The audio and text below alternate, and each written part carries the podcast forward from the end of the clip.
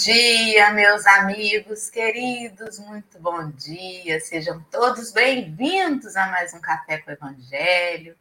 Nesta terça-feira, estamos aqui reunidos para mais um estudo, mais um dia de estudo. Posso colocar assim? Estamos aqui reunidos para mais um dia de estudo desta turma querida recebendo carinho já de Leime. Onde está Leime? Está chovendo. Leime, segura a sombrinha, mas não perde o rebolado, porque vamos que vamos, com chuva, com sol, com a alegria de estar aqui mais um dia. Dalva Santos, Rejane Maria, seja bem-vinda. A Sônia Vale, chegou cedinho hoje. A Nelma Fausto, bom dia para Patrícia Couto, para Consuelo Gomes, para o Jorge, a Vera e a Eleane Nascimento. Todos os amigos e amigas que estão com a gente, já deixando aí o seu pedacinho de pão espiritual. Sintam-se envolvidos, abraçados. Bom dia, Marcelo Turra. Como é que você está aí, sabendo que você quer querendo fazer um tour pelo Rio de Janeiro para conhecer de novo e reconhecer o Corcovado prontinho? Eu estou compartilhando essas lindezas. Convido, aproveito para chamar, implorar, pedir aos companheiros compartilhem. Vamos fazer com que essas instruções, essas reflexões cheguem aos nossos irmãos outros. É simplesinho, vai lá naquela setinha do YouTube, compartilhar externamente ele vai dizer para onde você joga, você vai ali, pega o seu WhatsApp, marca os amiguinhos, envia. É simples, é rápido, indolor e útil. Pois é, Dora, estava conversando aqui com vocês antes que a, a, a, até um dos, uma das coisas que a gente precisa é o lazer, né? A gente acha que o homem vive só de, de comer, de energia elétrica, de pagar conta de luz, de água, de telefone, de mercado. O homem também precisa de descanso, de lazer. É uma necessidade, a gente tem necessidade disso. Como um dia de lazer é, relaxa a gente, alivia a gente. E até isso está difícil. Né? A gente esteve no Rio recentemente, os custos de passeio altíssimos. Tem, tem, eu fico pensando sobre o miserável, né? o pobre aquele que pega a cesta básica no centro, no que ele se diverte, né? do, do que ele faz para relaxar. É um cinema, é um direito isso também, gente. Eu não sei, eu ando tão é, invocador do, do social ultimamente. Acho que as pessoas precisam acessar o que as outras pessoas acessam. Sabe? Acho que as pessoas precisam usar esse divertimento, esse lazer, essa coisa que relaxa. Relaxa a gente.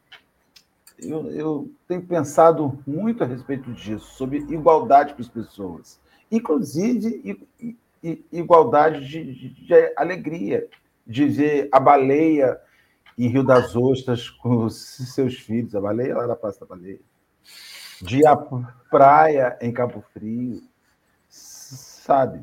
Eu, sei lá. Acho que a gente está tá numa sociedade que não só divide o pão igualmente, como ela não divide o direito de ser feliz igualmente, de sorrir em família igualmente, de fazer uma foto em família com registro igualmente. A gente acredita que as pessoas precisam só de alimento, mas as pessoas também precisam de alegria, sabe? E eu tenho pensado sobre isso para caramba, principalmente quando eu saio, vou para o Rio de Janeiro e vejo que para que custa 120 reais no bondinho do Pão de Açúcar. Eu desculpo que não dá. Bom dia, Alessandra. Já fiz aqui minha fala. Olha o Monte Cabugi de Angicos, olha, o pico mais alto do Rio Grande do Norte. Bom dia, meu povo, minha pova. Eu fico pensando, Marcelo, quando eu consegui ir para a praia, eu sentava e ficava lá olhando, olhando a paisagem e achava um barato a praia, porque para mim a praia é o lugar mais democrático que existe. Vai quem quer, vai quem pode, vai quem não pode, vai, vai todo mundo. Vai o rico, vai o pobre, vai aquele que tem dinheiro, vai aquele que não tem dinheiro. Isso, lógico, nas cidades que têm litoral. Para é uma cidade que não tem litoral, realmente é muito mais difícil, né? Mas a gente fica vendo em Rio das Ostras, a gente senta na praia, tá todo mundo junto e misturado. E aí o povo chega com, a, com seu farnelzinho de farofa, com seu farnelzinho só de pão, com uma bolinha de futebol, com um frescobol, ou só senta na areia, nem canga, nem um paninho bota no chão. Isso é legal, né? A gente tem que ver que o direito a ser feliz também tem que ser para todos, né? E aí a gente vê também como que o povo se diverte. A gente aprende a dar mais valor ao que a gente tem perto da gente. Então, às vezes, é uma roda de conversa, não é o cinema, não é o bondinho, não é o zoológico, que ficou também super fora de acesso para muita gente aqui no Rio de Janeiro, mas a gente vê que a gente começa a valorizar outros tipos de divertimento, né? E a gente tem que ter direito também a ser feliz, a rir, a brincar, a interagir, né? E se permitir a isso. E é isso. Bom dia, Henrique querido, como que você está? Quanto tempo que eu não te vejo? Faz um tempo mesmo, Lê. Bom dia, bom dia, Lê, bom dia, Dora, bom dia, Marcelo. É um efeito mágico. Estou com o microfone mutado e você escuta minha voz. Uma vez, daqui a pouco, nem meus lábios se moverão mais e você, minha voz ecoará na mente de vocês. Então, perfeito. Henrique está com voz de, de, como se fala, de mentor. Mentor? Não. Tô voz de semi-doente. Tô semi-doente. Não tô doente, mas tô com alguns efeitos de doença. Bom dia. Quem tem uma boa terça-feira, já com reflexões profundas, já com. Eu não sei se o Marcelo tá querendo já sexta-feira para poder descansar, ou se é só ainda um resquício de um sábado e domingo proveitoso, prolongado numa terça-feira, ou se de repente pode-se ter descanso numa quarta-feira né? A gente se sente às vezes até mal se descansar no dia útil. Eu me sinto mal de ir buscar minhas filhas de bermuda. mas bermuda tem que dar de calça de segunda a sexta, tem que estar de terno, não pode estar de, de bermuda e chinelo. Você se sente mal, mas estamos aí. Um bom dia. Acho que Henrique deixou a deixa do versículo de hoje. Hoje nós estudaremos Marcos capítulo 12, versículo 38, em que Jesus adverte: Guardai-vos dos escribas que gostam de andar com vestes compridas. Para você que gosta de andar de bermuda, fica a dica. Então, antes da gente partir para o texto, que Marcelo já até colocou no chat aí o link desse texto para todo mundo acessar. Quem não tem porventura não tem aí o, livro em mãos, Escritores é o nome dele. E ele está lá no link que Marcelo colocou, mas originalmente está no livro Caminho, Verdade e Vida, item 28, editado pela FEB. Então, meus amigos, antes da gente partir para essa leitura, eu vou fazer uma prece para a gente começar a nossa manhã. Vamos rogar a Jesus, aos nossos mentores que estejam conosco, que estejam presentes na casa mental de cada um dos companheiros que se une a nós durante esses próximos minutos para refletir juntos. Que a gente se permita começar um novo dia. Para quem assiste de tarde ou de noite, que a gente se permita recomeçar a todo instante. Que nossos corações possam acolher ainda as nossas mazelas, os nossos espinhos, mas não perder o bom ânimo de seguir adiante, de fazer o melhor, sempre na próxima oportunidade. Obrigada pelas inspirações que sempre nos chegam nestes momentos e até durante o decorrer das próximas horas, findo o café, sentimos que a companhia dos amigos espirituais permanece conosco porque nos sentimos muitas vezes protegidos, intuídos, e em pensamento buscamos sempre nos conectar a estes amigos tão bondosos e generosos que continuam com a gente. Assim, pedimos licença para começar o texto, dando graças a Deus por mais essa oportunidade. Que assim seja e assim vai ser. Vamos então partir para a leitura. Henrique consegue ler daí? Consigo. Então, Vamos lá.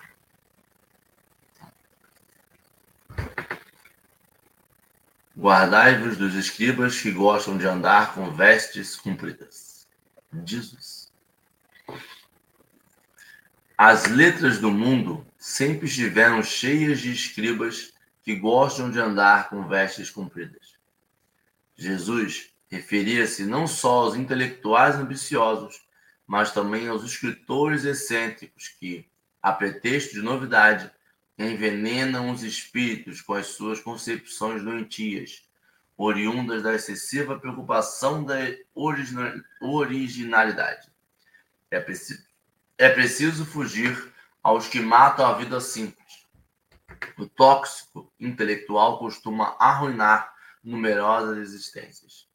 Há, livro, há livros cuja função útil é de manter aceso o archote da vigilância nas almas de caráter solidificado nos ideais mais nobres da vida.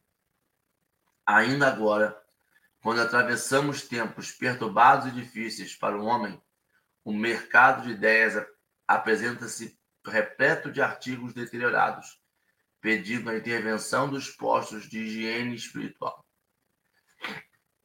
Podereis alimentar o corpo com substâncias apodrecidas? Vossa alma, igualmente, não poderá nutrir-se de ideais inferiores, na base da irreligião, do desrespeito, da desordem, da indisciplina. Observai os modelos de decadência intelectual e refleti, e reflete com sinceridade na paz com desejar, que desejais intimamente. Isso constituirá, constituirá um auxílio forte em favor da extinção dos desvios da inteligência.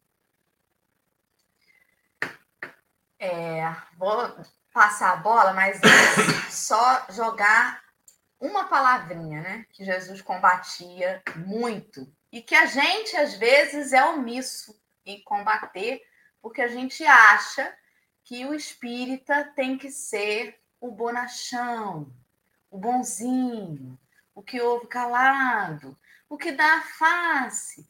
Mas isso não é omissão. Jesus combatia a hipocrisia. Eu acho que esse texto fala muito sobre isso. Sobre as coisas que às vezes vêm, né, travestidas assim numa capa muito bonita, mas que não representam idealmente algo elevado. Ele fala sobre a hipocrisia daqueles escribas, por exemplo, né? Que ele fala ali que gostam de andar com vestes compridas. O ser humano é muito visual. O ser humano julga as pessoas pela aparência, julga as pessoas pelas vestes, até hoje, né? Então, se um sujeito, como a gente acabou de falar aqui no início, se chega de bermuda e chinelo num lugar, as pessoas já olham meio assim, né? Mas se chegam muito bem trajados, já tem um outro tipo de tratamento. Porém, o que é que a essência daquilo traz. Os escribas eram conhecidos por serem intelectuais, conhecedores, né? Não era todo mundo que tinha conhecimento das letras, sobretudo naquela época. E até hoje, Marcelo falou sobre a divisão da sociedade. Uns podem se divertir e outros não. Mas até hoje, apesar da gente ter uma população alfabetizada um pouco maior, né? Não é total, mas é um pouco maior, a gente ainda tem uma divisão intelectual na sociedade. A própria doutrina espírita, ela tem essa essa capa de elitismo. E tem, meus irmãos, não dá para negar. Existe, né? Haja visto os congressos, que para você entrar são 300 reais, isso quando não é aquele, aquele navio, né? Que agora a gente tem isso também, pelo menos antes da pandemia tinha, né? O, o resort espírita, não é qualquer pessoa que consegue acessar. Alguns autores espíritas têm um, um vocabulário absurdamente rebuscado. Não é para chegar a qualquer ouvido, né? a qualquer intelecto. Então é para pensar um pouco sobre isso. O que, se esconde atrás de quem fala bonito? Tem tanta gente que fala bonito, mas não ouve o que diz, mas não traz de verdade a essência de algo que eleve, né? Eu posso falar muito bonito e estar mandando a Alessandra catar coquinho, numa fala linda, né? Eu posso escrever um texto bonito, botar assim, Cora Coralina, Dora Coralina, e tá ali com uma mensagem que não eleva ninguém. Porque agora é bonito você fazer texto, né? E assinar o nome. A gente vê isso muito nas redes sociais. E aí, gente, o que vocês acham disso? Vou jogar a bolinha aí. Pra... Deixa eu falar um bocadinho, que esse assunto, assunto talvez seja, seja o último café com o Evangelho que eu faça por causa desse assunto, né? Porque depois desse nunca mais voltarei. O que, que a gente vê? Quando você vai ao, ao médico, a um, um médico de pele, um dermatologista, a primeira coisa que ele tem é a imagem dele. Aquela pele linda, né? aquela pele que não, não transpira, não sua, aquela pele maravilhosa, não tem um cravo, não tem uma espinha, não tem uma ruga de expressão, não tem nada. Você vai a um especialista em emagrecimento. Nossa senhora, ele tem IMC de 4, 4% de IMC. Ele é aquela pessoa que vende o produto. O que ocorre é que esses escritores que Emanuel, que que o Cristo fala, eles estão construindo uma imagem para vender o produto eles constroem esta aparência que vende o produto. Então, uma pessoa que se apresenta daquela maneira não pode ter um produto ruim. Uma pessoa, porque isso ressalta o quanto a gente vive de imagem, o quanto a gente se apresenta com a imagem. Nós atrelamos que uma pessoa que caminha na praia, que se alimenta bem, que isso, que aquilo, ela é saudável. Você olha para um gordo, ele está doente. Como é difícil você entender que um gordo pode fazer um hemograma e está com o colesterol e o triglicerídeo dele normal. Porque ele tem uma questão que é metabólica. Então, é essa, essa imagem, essa chamada inicial que, que, que Marcos me faz, me fala sobre aparência e o quanto nós não construímos verdades, nós construímos aparência. E aí você ele inicia levando a gente a, a refletir sobre pessoas que escrevem sobre aparências, redigem sobre aparências. Eles aparentam a, a, aquilo. Nós e a gente vê. Eu estava antes de começar, estava fazendo uma dando uma olhadinha aqui. Em 2017 foi a última, última análise que eu achei. O mercado editorial brasileiro arrecadou 75 milhões de reais. Né? E nesse nicho tem também os espíritas. Então a gente vê que se eu não tiver uma aparência, eu não vendo. A Federação Espírita Brasileira ela teve que revisar todas as capas dos seus livros. Todas as capas dos seus livros foram revisadas, porque muito do que se vende ainda hoje é a capa. E a veste de um autor, como ele se comporta, as palavras que ele usa, os títulos que ele tem, também se transformam em, em capas.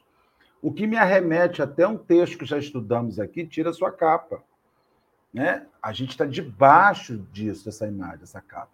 E muito mais perigoso é o quanto se enaltece a capa né? O quanto a gente fala assim, nossa, que capa linda, que palavra bonita, que roupa bonita, que discurso bonito, como ele se comunica bonitamente. E, e isso daí é um processo muito complicado. A gente viu, em meio à pandemia, o oportunismo do lançamento de um livro, de um grande médium, que foi uma balela, um livro pífio, um livro que as, que as, as federativas não divulgaram, porque viram que foi um livro pífio. Um livro que foi combatidíssimo e de uma pessoa que não precisava disso. De um médium estruturado e renomado que publica na pandemia um livro falando sobre o momento que ap apresentou-se como oportunismo para vender livro. E o livro sumiu, graças a Deus, ninguém fala mais dele, porque ele não era verdadeiro.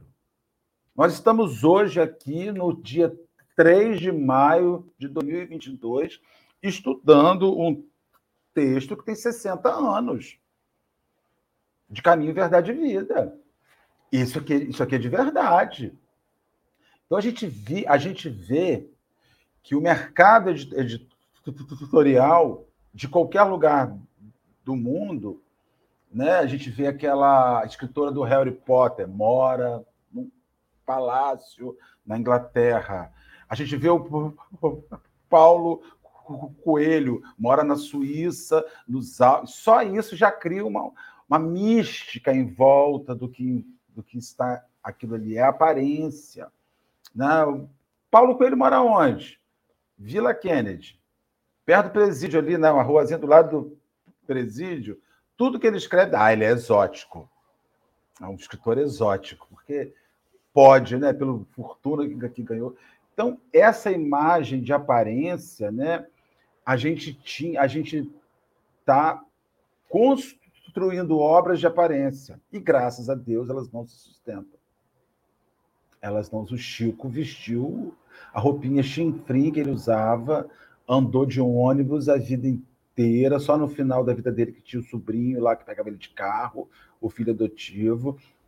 Mas ele viveu aquilo. Esse mercado de tutorial espírita, principalmente o, o brasileiro, que está gerando homens diferentes, quando não o são, pela sua aparência, pela sua altivez, pelo seu nariz empinado, eu sei lá, não dá, né? Henrique e Alessandro disputando quem não fala agora. Essa questão da aparência, ela toca no nosso ego, na nossa vaidade. Por quê? Se tem eles com essa máscara, né? Se são pessoas que foram criadas, porque muitas pegaram foram, e foram moldadas, se moldaram e tiveram quem moldasse ela nessas aparências. Tem alguém que compre, tem alguém que queira ovacionar essas pessoas, tem alguém que quer continuar deixando ela naquele estado que ela está, né? E a gente não questiona.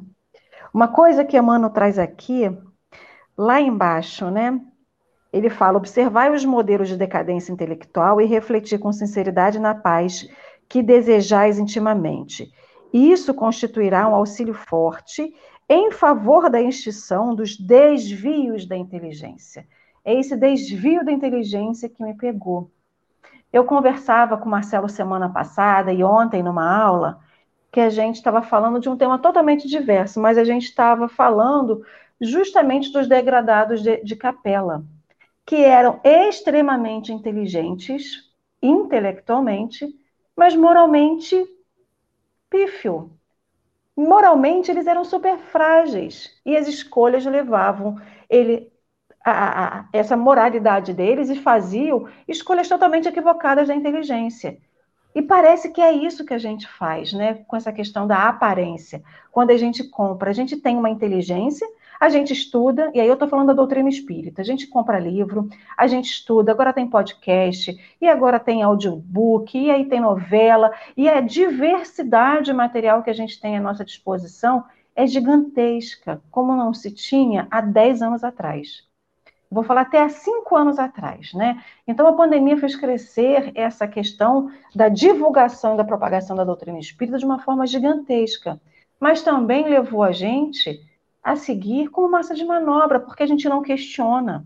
E a doutrina espírita fala assim: questione, busca, né? Use a razão.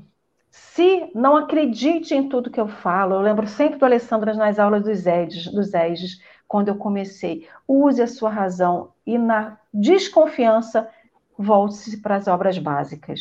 E a gente esquece as obras básicas e acredita em tudo que se vende para a gente, né? Em tudo que se fala. A gente não está questionando. Então, esses desvios da inteligência me pegou porque a gente está querendo sempre crescer. A gente fala de desenvolvimento moral, a gente fala de reforma íntima, mas a gente não usa a nossa inteligência. E a gente não está falando da inteligência formal que se aprende num banco de escola. A gente está falando da inteligência que se constrói, que vamos construindo. Então eu pego qualquer coisa que jogam para gente, para mim, né, para Alessandra, eu pego aquilo ali e acho que aquilo ali é uma verdade absoluta. E o pior, eu acho que é a verdade absoluta da doutrina espírita. Eu não questiono. Então, quando ele fala, né, dessa coisa arrumadinha, preparadinha, a gente se maquia tanto para quê? E aí, né, maquiagem que a gente bota no rosto, o reboco para poder só tampar as, as nossas rugas é, físicas, né? A gente parece que vive se maquiando o tempo todo para que ninguém reconheça quem a gente é por dentro. A gente continua vendendo essa imagem, né? E aí eu estou pegando, fazendo uma pirâmide, trazendo desse exemplo que Marcelo trouxe, mas cada um de nós também vai acabar seguindo isso. Eu estou falando por mim, né? Tem que falar sempre por mim. Então, a gente vai se maquiando, a gente vai falando assim, não, a gente tem que ir para o centro espírita, tem que ir arrumadinho. Eu fui outro dia num brechó, a moça falou assim, nossa, esse vestido tá lindo para você ir para casa religiosa. Ela não usou centro espírita porque eu não sabia que eu era espírita, né? Eu falei assim, ah, moça, me desculpa, mas eu não posso essa roupa para o centro espírita, não, me desculpa. Ela tá curta, eu acho que ela não, não, é, não é cara, né? Então, a gente se maqueia, a gente se veste de acordo para vender uma imagem de uma coisa que a gente não é e a gente usa a nossa inteligência de uma maneira totalmente inadequada. Ele fala que dos desvios a gente acha assim, ah, pessoa estudou, né? Minha mãe fala muito isso para mim. Quanto mais se estuda, você tenha cuidado que você pode ficar mais burra. E a minha mãe não teve estudo. E ela sempre me dizia isso, eu não entendia. E a gente vai aprendendo durante o tempo que não adianta estudar e não aplicar, não adianta a gente sugar tudo que seja da doutrina espírita, que seja das profissões que a gente segue, se a gente não aplica isso de uma forma correta. Justamente são esses desvios, né? E essa questão de comprar o livro pela aparência, pela capa, constitui, e aí não só o livro figurado, né, o livro, o livro material, mas esse, esse sentido figurado para tudo na vida, né? É um desvio muito grande da nossa inteligência. É, é assim, a gente atestar que a gente só realmente quer comprar o bolo bonitinho, mas não saber se o bolo tá bom por dentro, né, Henrique? Ale, bota a batata quente na minha mão, né? É, é isso aí que vocês falaram. É isso. Rapaz, Ale, eu não sei nem se eu tenho que falar sobre isso. Porque a gente fica tentando achar palavras que vão abrir os olhos das pessoas que estão escutando de alguma forma e até mesmo nosso. Porque dentro da gente a gente tem as respostas. No nosso nossa consciência ali, a gente sabe que a gente está comprando um livro só por ser da moda. Na nossa consciência, a gente sabe que está afagando nosso ego. A gente não está afagando nosso intelecto. Você está afagando nosso ego. A gente sabe quando tá se maquiando, quando tá escolhendo uma roupa bonita, ou quando tem que colocar uma roupa nova para ir em determinado evento. A gente não tá indo porque tá se sentindo único exclusivamente bem. Tá indo porque sabe que as pessoas vão olhar e vão falar e vão comentar. A gente sabe disso. O problema é como convencer isso. E aí uma, uma tarefa ingrata, você pegar um de Emmanuel e falar assim, ele não pegou o X da questão. Vou tentar aqui na minha fala hoje tentar o X da questão. Acho audacioso. E não é possível. É porque é uma jornada individual. O que a gente pode fazer é relembrar, rememorar, é falar, ó, talvez o que ele esteja falando, talvez o que Cristo falou lá atrás, talvez tenha sido sobre isso. Talvez o que Emmanuel venha alentar aqui em dizer que a gente precisa se alimentar de coisa intelectual, que são verdades que vão permanecer ao longo do tempo e não modismos, é sobre isso. É sobre o que a gente vai. Desculpa. Que quem gente vai alimentar. E alimentar é um negócio, um bom termo, né? Porque a gente muitas vezes alimenta o nosso corpo alimentando nossa mente. Porque alimento, alimento é arroz e feijão. Mas ninguém deixa uma Nutelinha, ninguém deixa um chocolatezinho, ninguém deixa essa comida que sacia mais aqui do que aqui. E pensou em inventar uma comida que você fica mais feliz aqui dentro do que na sua barriga? Uma comida que você termina de comer um pote de sorvete e pode comer uma coisinha que está com fome ainda, porque não alimentou a sua coisa. É o que a gente faz. A gente pode comprar livros, a gente vai procurar religiões, que é para saciar uma, uma vida espiritual, uma jornada espiritual, que não sacia sua jornada espiritual, que não sacia seu corpo, mas sacia seu ego. Massageia aquela coisa do que eu preciso para ter. Então a gente está fazendo opções que não são saudáveis. É o mesmo termo. Ah, você quer ter uma vida saudável, uma vida. É um brócolis. Pô, mas o brócolis é insosso. Mas o brócolis tem vitaminas. Ah, vamos botar vitamina no passatempo então. E aí o passatempo tem vitamina. E aí a gente vai tentando colocar essas coisas todas, quando na verdade o que a gente precisa fazer é uma sustentação do nosso corpo. Seja ela fisiológica ou seja ela intelectual, moral. Não sei, Marcelo, falei de besteiras.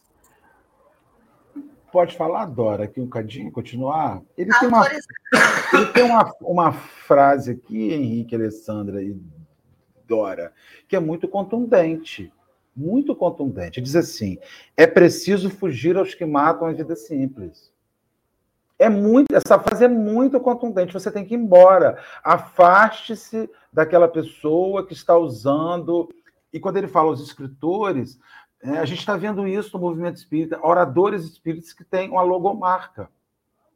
Né? Criaram logomarca. Escritor, ah, mas ele agora está vendendo o curso dele. Ele está ganhando dinheiro. Não, não, mas olha só. Ele, antes de ser de vender o curso, ninguém conhecia. Ele, ele surgiu no movimento espírita. Eu me lembro quando o Rossandro Klingen foi a Fátima Bernardes a primeira vez, foi um frisson, né? Os WhatsApp, hoje Rossandro na Fátima. Só que ninguém imaginava que quem estava lá não era o espírita. Não era o Rossandro, era o psicólogo, o doutor Rossandro, clínico, especializado em, em psicologia de família, que foi a convite da Fátima, porque ele já tinha um histórico de psicólogo. O Rossandro ele é um dos raros, estou dando esse nome, porque ele é um dos raros sujeitos espíritas que, quando apareceu o espírita, ele já era reconhecido como psicólogo, já tinha um trabalho de mídia como psicólogo. Ele já era um psicólogo de imagem, televisivo. Ele é um, ele é um caso único desse, dessa, desse nicho, dessa leva de espíritas, né, de juízes, de, que não eram, não, não apareciam. O que deu projeção a essas pessoas na, na mídia foi o espiritismo. O Rossandro não. O que deu projeção ao Rossandro na mídia foi o trabalho que ele já fazia como psicólogo, que explodiu enquanto espírita. O Trigueiro, o que deu projeção a ele foi a TV Globo, não foi a doutrina espírita. E aí a gente vê depois que as, as pessoas apareceram, os escritores surgiram no rastro, estão vendendo seus produtos e botando esse dinheiro no bolso e fazendo fortuna e vendendo coisas em nome da. E aí você já não sabe mais o que é espírito ou não. Quando é que você consegue separar o que o fulano fala que diz respeito à doutrina e o que o fulano fala que diz respeito ao, ao modo de vida econômico dele? Né? E ele também não quer separar isso. O que tem Allan Kardec que fazia o tempo inteiro a separação essas pessoas querem, porque a carteira de cliente espírita é grande, é pesada, e a gente não para para pensar e separar um autor que cria um pedestal e se coloca lá em cima, deixou de ser simples. Afaste-se dele. Se ele não é acessível, afaste-se dele. Se para você chamar essa pessoa para fazer para vir no, no Café com o Evangelho, você tem que passar por cinco assessores, afaste-se dele. Ele não pode ter quatro assessores para estar aqui, porque a vida dele é ocupadíssima. Porque, afinal de contas, ele vive para isso. Ele está aí para fazer essa divulgação de doutrina espírita.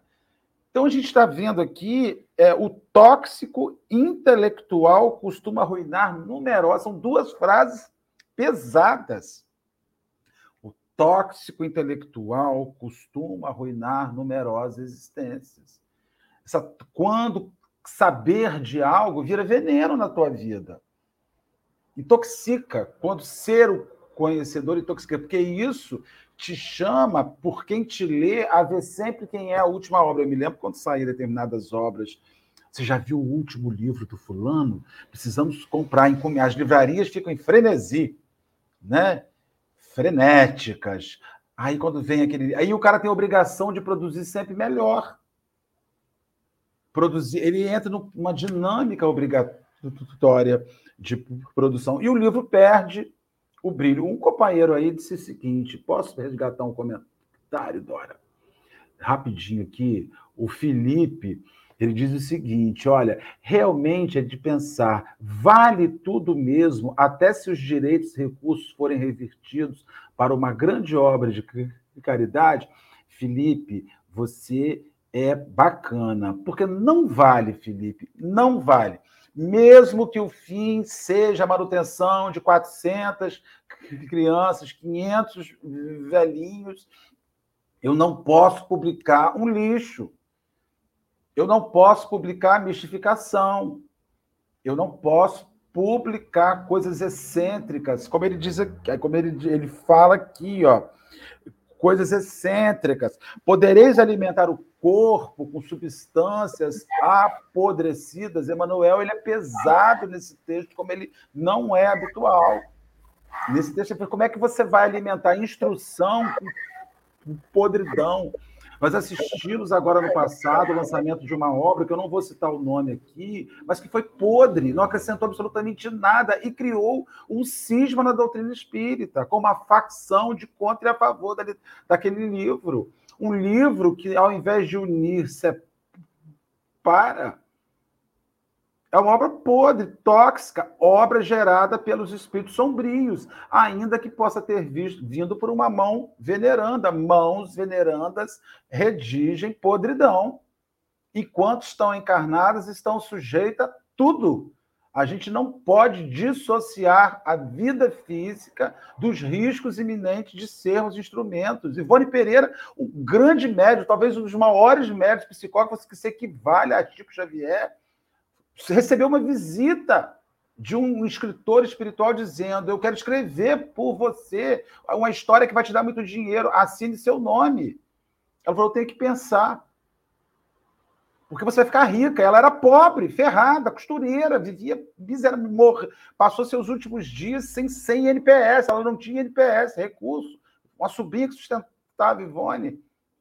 Segundo Chico, psicografou o maior livro mediúnico de todos os tempos, que é Memória do Suicida. Ivone recebe aquela visita e o guia dela some. Charles desaparece. Quando o tempos depois ela nega, ele volta. Ivone, era sua escolha. Porque os benfeitores espirituais nos dão o direito de escolha. Então, assim, a gente está no universo literário de muito dinheiro. A gente tem que saber. A gente tem que saber, não, né? Para onde vai o dinheiro desses livros? Sabe? A quem ele sustenta? A quantos bolsos, ele chega, porque é isso aí. Ah, ó, tô impossível hoje. Deixa eu falar uma coisa, rapidinho.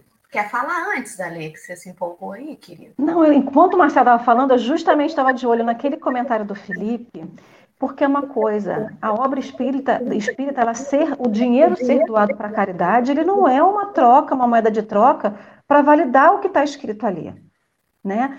Ah, ele foi doado para caridade, então ele dá legitimidade ao que está escrito. Isso não é uma moeda de troca. E quando ele, Marcelo, fala dessas duas frases, me trouxe o seguinte: o problema também é o seguinte: é o que se escreve. Quando eu escrevo, é a Alessandra que está escrevendo um livro, através de um espírito puro, bom ou não, com uma boa mensagem ou não, mas é um livro que a Alessandra está colocando em que milhares lerão o livro. Então, é uma responsabilidade que eu assumo por outras pessoas. Então, essa moeda de troca da, entre aspas, do que a gente imagina. Ah, realmente a gente tem que saber para onde o dinheiro está indo. Ele está indo para caridade, ele está indo para sustentar o nosso ego, a nossa vaidade. O que está sendo feito? Mas isso não legitima, ele não dá um atestado de veracidade para o que a gente está escrevendo, do que se está ali naquela mensagem. Né? E a gente tem que ter muito cuidado, porque antigamente eu comprava o livro, não queria nem saber para onde estava indo, porque eu não tinha noção. E comprei e alimentei o meu espírito de diversas mensagens. Com o tempo eu fui aprendendo, mas também não é só ler. Ah, ele está indo para a obra de caridade fulana de tal. Mas será que é só isso que vai dizer se esse livro ele tem ou não a garantia de que ele foi escrito por um bom espírito, com uma boa mensagem, que traz para a gente uma boa reflexão? Então a gente tem que ter muito cuidado com isso, né? Não é só, a gente não tem regras, ah, pega o livro, abre, na primeira capa tem que ter uma dedicatória, na segunda capa tem que ter isso, e lá na terceira linha tem que dizer que é para caridade. Ah, então o livro é bom, né? É só para a gente ficar um pouco atento. É, Emmanuel vem alertar a gente sobre o comportamento de multidão que muitos de nós, ora, exercemos, né? A multidão é muito impressionada com o que vê, com o visual. Em outros textos, agora ele não fala exatamente sobre a multidão, mas em, em alguns textos ele se refere diretamente ao comportamento de multidão. E ele fala sobre o comportamento do discípulo, que é o mesmo onde e quando estiver, independente das circunstâncias. A multidão se deixa levar por opiniões e bajula pessoas. Então, se aquela pessoa hoje, e aí, hoje em dia, com o advento das redes sociais, isso não está restrito só aos livros publicados. Isso está restrito aos textões que a gente vê, né? Então, se determinada pessoa que eu sigo e que eu venero aconteceu um determinado fato na sociedade, ela foi lá e fez um textão sobre aquilo, eu pego a opinião daquela pessoa e sigo com ela. E aí a multidão é muito influenciada em relação às opiniões, e nós estamos numa época em que parece que a gente, a toda novidade, precisa dar a nossa opinião, e não precisa. Quando ele vem falar sobre a importância da gente se manter firme na simplicidade, é preciso fugir aos que matam a vida simples, isso me remete à base. E a base do discípulo não é a sua opinião própria, mas é a opinião do Cristo, é a opinião do Evangelho. Se perguntam assim: você é contra ou a favor o uso de armas? Bom, a minha opinião pode ser contra ou a favor, mas se eu sou um discípulo do Cristo, eu preciso lembrar da opinião de Jesus, da palavra dele, quando disse: Bem-aventurados os pacificadores. Até a lei mosaica: não matarás. Então não é sobre a minha opinião, é sobre a base, né? E aí isso, isso me fez pensar num episódio engraçado que aconteceu há pouco tempo. A minha filha do meio, ela é muito impulsiva e muito visual e muito louca por doce. A gente estava dando uma volta em Barra de São João e esses quiosques de Barra de São João, né? Quem conhece, nossa, são largadinhos, né? Igual o Jaqui mesmo de Rio das Ostras. E aí, Henrique foi comprar uma água, não tinha troco, pegou umas paçocas de troco. A bichinha olhou para a paçoca, não deu um segundo, ela comeu a paçoca inteira. O tempo de eu abrir a minha. O tempo de Henrique abrir a paçoca, ela já tinha devorado. Eu não sei se foi Henrique ou quem foi. Quando deu a primeira mordida, falou assim: gente, está com um gosto estranho. Olhou a validade, estava vencida há mais de ano. Quando eu falei para ela, tinha acabado. Ai, Jesus. Aí eu vejo ali: podereis alimentar o corpo com substâncias apodrecidas? Ela passou longe do gosto de podre da paçoca, que devia estar com mofo com tudo. Ela nem sentiu, porque ela falou, é paçoca, e comeu. E aí eu fico pensando quantas coisas a gente se impressiona e fala assim: é Marcelo Turra que está falando, nhec, vou comer o que ele está falando, sem nem saber o gosto, né? É Henrique que falou, eu sou Henriquete. Falou, tá falado. Pum, comi o que ele falou. Sem passar pela base, pela simplicidade, o comportamento da multidão olha ali aquela paçoca e não se preocupa com o conteúdo. Diz, é paçoca! Mas nem tudo que reluz é ouro, né? Então é sobre é sobre a gente ter calma com as coisas, não levantar julgamento precipitado, né? Não é porque a gente está falando aqui que não comprem tais livros, vai parar para ler Pegue você o seu crivo, leia, sem estar se alimentando também daquilo que a gente fala. pega o que a gente fala, passa pelo seu crivo, porque a gente também não é nenhum detentor da verdade, né? E depois, meditando sobre a sua base doutrinária, você faça as suas escolhas. E se você é daqueles que fazem textão na internet, pondera. Será que o que eu estou escrevendo está cheio das, dos meus caprichos, disfarçados nas palavras bonitas? É uma reflexão individual de cada um. Não é para a gente sair daqui condenando as pessoas, né? Mas é para a gente se observar quem eu sou no meio dessa sopa de letras. Né? Será que eu estou repetindo o comportamento de multidão? Ou daquele que escreve, ou daquele que lê, ou daquele que repete? É uma, é uma reflexão íntima, mas muito importante. Senão a gente vai sair comendo a paçoca. E aí, quando alguém do lado falar assim, mentira que você comeu isso aí e tá, e tá, e tá dizendo que isso é bom. Você não sabia que estava podre? A criança, tadinha, nem dor de barriga ia ter, mas depois que a gente falou que ela estava podre, aí ela entrou na cisma danada, né? Então, até para avisar, isso aí que você está comendo está podre, a gente tem que ter cuidado, senão o sujeito passa mal ali na hora. Nem sabia que o que estava consumindo estava estragado. Foram minhas considerações finais já, e aí eu passo para os meus amigos finalizarem aí as reflexões, por favor. Marcel está coçando a orelha. Marcel, quando coça a orelha três vezes, ele quer falar. Seu microfone está desligado, querido. Eu, eu vejo assim, é, nós temos. Vou, vou concordar com o que você falou, Dora, mas vou igualmente dizer para os companheiros, principalmente aquele que almeja o Espiritismo como uma prática de vivência, precisa mergulhar na obra de Allan Kardec. Então, nós hoje estamos com um horário muito reduzido, tempo extremamente apertado.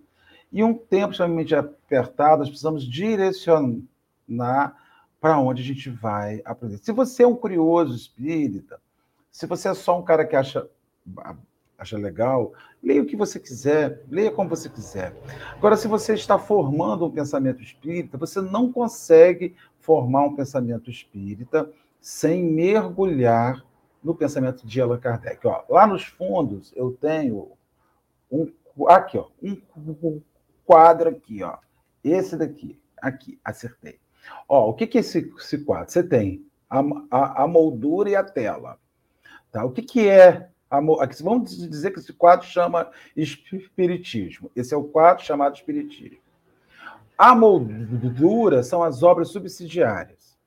Né? Eles emolduram. E a tela é o pensamento de Allan Kardec dos Espíritos. Se eu tirar a moldura, eu ainda tenho a tela, o principal. Ainda é, é um quadro sem tela.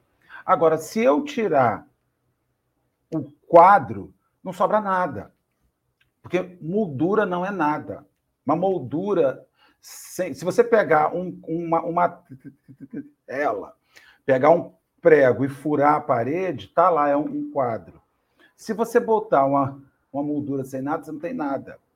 Então, assim, a obra subsidiária, ela complementa a tela, mas ela não é o ponto principal.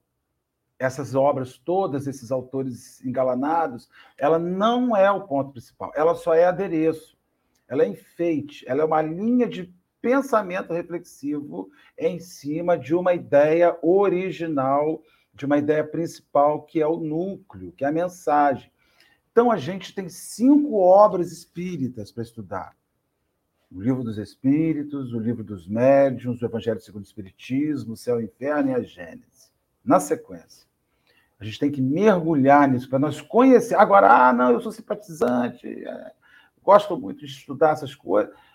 Cuidado com o que lê, sabe? Porque faz-se ideias na cabeça, cria-se emaranhados. Outro dia eu peguei um livro né? A vida de Jesus ditada por ele mesmo. Olha o título. Olha o título. Você já viu falando desse livro? A vida de Jesus ditada por ele mesmo. Não, mas quero ler. Não ouvi. Olha só, só esse título, meu amigo. Aí a pessoa falou para mim assim: faz o que com esse livro? Eu falei: Alto de São Bartolomeu. Como? Quem ama? Pode chegar na mão de uma pessoa desavisada, ah, você está sendo pretencioso. Não, não estou sendo pretencioso. Porque eu sei que o Cristo não faria aquilo. Porque um livro como esse, verdadeiro, explodiria no planeta, não ficaria oculto, escondido. Né? Ai, queima demais, né? Mas assim, não compra, deixa guardadinho lá para alguém comprar. E chegou no Trabalhador de Jesus para a biblioteca. A menina falou assim: o que, que eu faço com esse livro, Marcelo? Eu minha filha, sei lá, cava um buraco, vê se ele brota. Se a semente for boa, brota. Por as minhas considerações finais, gente. Enquanto Dorinha estava falando sobre a história de, de, de, Sofia, né, eu lembrei de uma história muito similar que aconteceu. E aí eu fico vendo que a nossa mente cria. A nossa mente cria tudo, né? Então, assim, eu posso pegar um gibi e achar que é o último gibi, do, é o gibi mais poderoso do, da vida, assim como um livro, né? Então eu crio na mente, na minha mente, que aquele livro é bom, sem saber o que eu estou comprando. E quando a gente desperta para essa essa mensagem apodrecida que não tem valor, que não tem significado, o quanto a gente pira, mas a gente só pira quando a gente tem consciência. E a consciência não é nem saber que ele é podre, é o estudo que vai dar isso para gente. Né? Então, quando o Marcelo fala das obras básicas, as obras básicas elas são, elas não estão. Elas trouxeram uma mensagem que é consolidada, ela é concreta, ela, é, ela, tem, ela tem princípio, meio e fim. Marcelo sempre fala muito isso nas mensagens de Kardec, né? O raciocínio do princípio, do meio e do fim. E quando a gente pega esses livros, parece que é uma história que é inventada, né? Uma, uma história construída de uma mente criativa. E aí, quando Emmanuel fala dessa história, né, da gente alimentar o nosso corpo, né, as escolhas que a gente faz, né, que a gente escolhe também alimentar o nosso corpo com coisa apodrecida. Ele fala, né? Vossa alma igualmente não poderá nutrir-se de ideias inferiores, na base da irreligião, do desrespeito, da desordem e da indisciplina.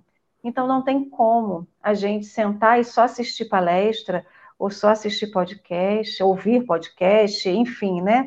Ler esses textos ou os livros e não raciocinar em cima da mensagem que está ali dessa questão dos desrespeito, da desordem, da indisciplina. É ver, é ouvir, é ler, é testemunhar isso e não passar por um crivo. E aí você fala assim: ah, mas eu não tenho noção da doutrina, eu cheguei agora. Pega as obras, as obras básicas, consulte o que está nas obras básicas, porque da mesma forma que a nossa mente é criativa, se a gente souber alinhar o nosso pensamento e a nossa inteligência, ela cresce. E ela cresce para melhor, né? Então a gente volta naquela coisa do livre-arbítrio que a gente sempre fala, e até comprar isso tudo é um processo de escolha. A gente compra se a gente quer. Ele pode ser a capa bonita, ele pode ser o melhor evento do mundo, ele pode ser o melhor escritor do mundo, mas a gente compra porque a gente quer, né? Pode ter o maior processo de marketing em cima. Se a gente tem uma noção, algum tipo de discernimento, a gente não compra, né? Então passa também pelo nosso processo de escolha e o nosso processo de discernimento. Henrique? Já vou, vou falar, já me arrependendo. E aí conto com a sabedoria de Dora Marcela Alê para corrigir na hora um ato falho cometido ou uma heresia cometida é muito. Eu fico sempre, quando o Marcelo fica falando, eu fico sempre com uma, uma pergunta na cabeça. Por quê? Por quê? Por quê? Mas por que disse isso? Mas por que isso? Por que, eu não posso escrever um livro retirado da minha imaginação para ajudar uma boa causa? Essa, o ato da boa causa não é bom? É a mesma coisa de eu trabalhar, seria uma forma de um trabalho? Aí o Marcelo complementa depois no final da frase dele, que causa distorção, causa um dano à doutrina que é algo não pode ser reparado pelo bem que você causou. Aí você fala, beleza, então realmente eu não posso escrever. por que, que Allan Kardec, essas cinco obras básicas, são a pintura e não a moldura? Porque aí eu lembro, aí ele fala assim, não, eu estudo, estudei. Ontem eu estava estudando sobre isso no curso. E aí é muito doido, porque assim, aí fala assim, não, porque teve todo um estudo, um trabalho, não, não, não. Aí você vai na, na, na, na história, 20 meses da mensagem inicial de pega tudo e escreve um livro, até a publicação do primeiro com 500 perguntas. Aí foi rápido, né? Tudo bem, tinha um trabalhinho antes, ele passou um ano antes frequentando e tal. Ele falou, pô, mas foi rápido também. E aí? Por que, que ela é a obra básica? Por que eles são obras básicas? Cada livro demorava um ano, dois anos, três anos para fazer. E aí ele foi ao longo da vida trabalhando. O que que, o que que dá um mérito àquela obra? Por que aquela obra é a obra? E aí a gente lembra que uma das grandes coisas que a gente tem visto no outro livro, o Livro dos Espíritos, e nas obras de Kardec, é que a verdade não se preocupa em mostrar que é verdadeira. Em momento algum do livro, ele te impõe, seja por medo, ou ele tenta te convencer de algo. Aliás, uma das grandes práticas dele é colocar dúvidas na sua cabeça um livro que te propõe a colocar dúvidas e, e, e deixar você tirar suas próprias conclusões, é um livro que não se preocupa em mostrar que é verdadeiro. Um livro que silencia Henrique. Um livro que consegue silenciar Henrique. Ele, quando ele, na introdução, ele fica quieto. É, é. É um dom. É, é um, um dom. poucos conseguiram.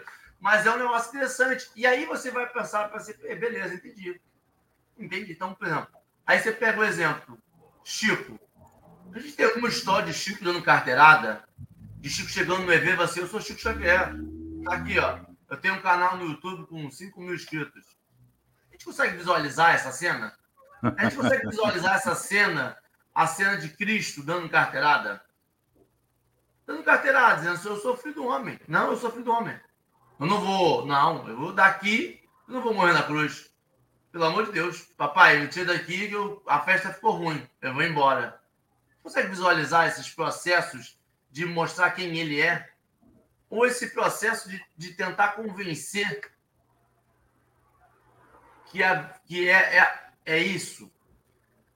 E aí me deu uma reflexão que eu estava até sendo mal educado aqui, falando com Dora. Essa, essa busca pela, pela originalidade, pelo pensamento único e, e essa. Nossa, tive essa sacada, né? é muito muito louco você pensar que você vai ter uma ideia original numa sociedade com 2020 anos antes de Cristo, depois de Cristo, com algum tempo antes de Cristo, e estamos, não estamos falando de inovações tecnológicas. Essas, beleza, a gente pode ter porque vai se avançando, mas uma inovação moral uma inovação é muito difícil, porque a sociedade passou por isso em alguns momentos. Não por arma de fogo, mas por arma branca. Não por arma branca, mas por pedrada. Não por uma sociedade que do, da democracia direta, mas uma democracia indireta. Por um outro, a gente tem alguns exemplos análogos e seria interessante, é sempre interessante revisar isso e perceber. E a gente percebe que esses espíritos que passam essas mensagens, e aí entra a, a coisa que o Marcelo, que eu queria pedir desculpa já, esses espíritos, eles tentam, eles dão a carteirada, indireta ou direta. A gente, eu tenho muito pouco conhecimento, mas o Kardec, quando ele faz todo o livro, o livro que ele se comunica, o espírito que ele se comunica é o espírito da verdade. Não possui nome, não possui antecedente, não veio com a biografia. Ele não disse, ó, meu nome é tal, eu fui tal, tal, tal nas outras encarnações, eu fui amigo de Cristo, eu que gerei, eu que fiz. Não tem essa carteirada. É um espírito que, na verdade, a gente vai descobrindo, vai vendo em obras posteriores, com estudos aprofundados, com querendo saber quem é. Mas ele por si não se prova. Emmanuel a gente vai conhecendo Emmanuel ao longo da vida de Chico, os apontamentos que ele faz. Mas A gente vai procurar na Bíblia, não tem nenhum Emmanuel na Bíblia. A gente vai procurar no Velho Testamento, cadê Emmanuel aqui? A gente vai procurar, cadê? Quem é essa pessoa que vai me dar direcionamento? Porque a gente, inconscientemente, a gente quer um, um distintivo. A gente quer um currículo vitae no espírito. Eu não posso psicografar o espírito Paulinho. Pô, eu tenho aqui o espírito Paulinho, o Zé. Esse aqui é o Júnior. Meu espírito guia é o Júnior. Pô, o seu espírito guia é o Júnior? Seu mentor é Júnior? É Júnior, Juninho. Juninho. Juninho. Juninho não pode ser mentor. Juninho não tem moral, não tem nome de mentor. Então, essas coisas a gente vai direcionando. E a gente vai vendo isso em monte. Um, surgiu um, um médium, eu quero saber quem é o mentor e quero o histórico do mentor. Nome Se latino, histórico. preferencialmente nome latino, né? É, latino. exatamente. Tem que ter um S no final. Um, ale, é, um alemão tem que ter um G mudo.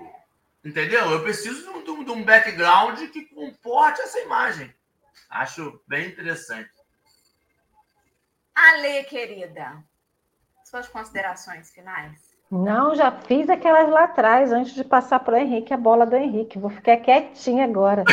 Vou me recolher a minha insignificante ficar aqui. Me dá mais 30 devolver, segundos. Vou devolver a palavra para Marcelo, você já encerra. Marcelo, 30 segundos. 30 segundos. Sabe o que, que acontece? Esse, esses escritores que Emanuel fala, eles pegam a carona. Eles não originaram nada, mas vão de carona. O próprio Emanuel tem um livro, um texto chamado, que ele fala que, que há pessoas que são orquídeas do Evangelho. Eles ficam lindos em cima dos outros. O que é uma orquídea? É uma planta que se, que se manifesta em cima de outra planta. Esses escritores são orquídeas do Evangelho. E aí que vem a questão de, de Chico, de, de Kardec, que Henrique falou. O, aquilo que está redigido ali é original é original para aquele instante. Não havia sido construído nada semelhante àquilo. E aí vem aqueles vários que pegaram a carona dizendo: não, isso não é assim. Quer dizer, não pensaram como era no começo, mas se sentem habilitados a dizer que isso, isso está errado. Pegam a carona e deformando na carona. É como se você entrasse no, no carro do outro e ensinasse o outro como que ele vai dirigir o carro que é dele. Né? E a gente está vendo muito caroneiro na obra espírita, pegando a carona, querendo assumir o volante, botar o motorista para o banco de carona, e aí vai dando no, no, que dá. Né? Na dúvida, Cíntia Abreu colocou, vamos consultar o Evangelho, vamos consultar as obras básicas vamos agradecer esse momento de reflexão, pedindo já de antemão perdão aos companheiros que às vezes eu, na minha forma contundente, como já fui repreendido várias vezes em offline por Dora, faço considerações, mas eu acho que o momento é tão rico, eu peço perdão por alguém que tenha se sentido magoado e ofendido. Perdoe-me. Se possível for, né, gente? Se não for, vamos trabalhando isso. Vamos trabalhando, vamos trabalhando até que o perdão venha. Jesus, querido amigo, tu que já nos avisaste que haveriam falsos cristos e falsos profetas, certamente botava nisso os falsos escritores, os falsos opositores, aqueles que usariam o Senhor de uma mensagem sublime para auferir recursos próprios, seja na forma de dinheiro, seja na forma de prestígio, seja na forma de serem insensados, elevados pelo outro, já que eles de si próprio não conseguem se elevar. Que sejam esses, Senhor, estes homens que têm apanhado a carona na obra sublime. E nesta carona vem deformando, vem refazendo de forma infeliz os conceitos universais que são para sempre. Que o justo escritor Que o justo orador seja aquele que reflete em cima da mensagem, sem jamais deturpá-la, sem jamais feri-la. E que nós, Senhor, que fazemos esse, esses encontros, possamos também ficar alertas. Somos aqui instrumentos, Senhor. Nós não somos a mensagem. Graças a Deus por não nos deixar esquecer isso. Que o Senhor nos guarde, nos abençoe e nos envolva nessa semana linda, hoje e sempre, na graça de Deus. Graças a Deus. Um bom dia a todos e até amanhã, se Deus quiser, tem mais café. Vocês falaram demais hoje, hein? Nossa Senhora, hein?